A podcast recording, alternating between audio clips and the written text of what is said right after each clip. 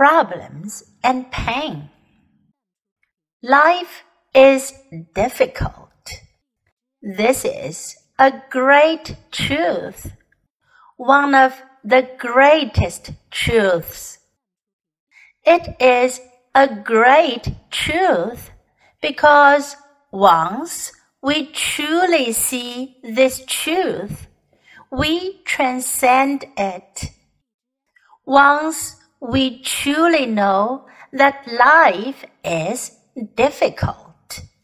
Once we truly understand and accept it, then life is no longer difficult because once it is accepted, the fact that life is difficult no longer matters.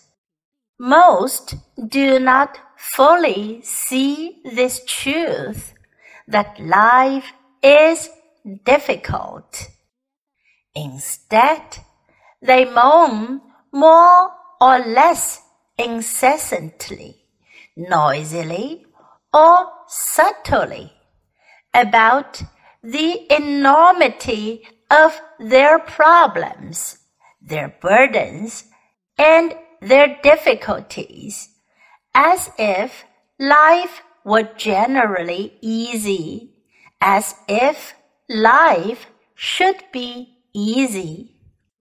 They voice their belief noisily or subtly that their difficulties represent a unique kind of affliction that should not be and that has somehow been especially visited upon them, or else upon their families, their tribe, their class, their nation, their race, or even their species, and not upon others.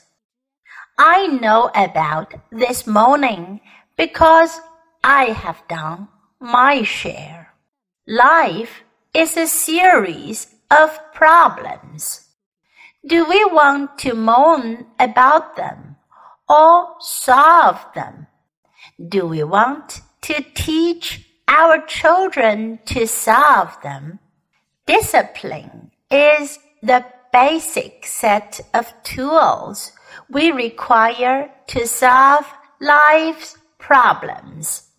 Without discipline, we can solve nothing.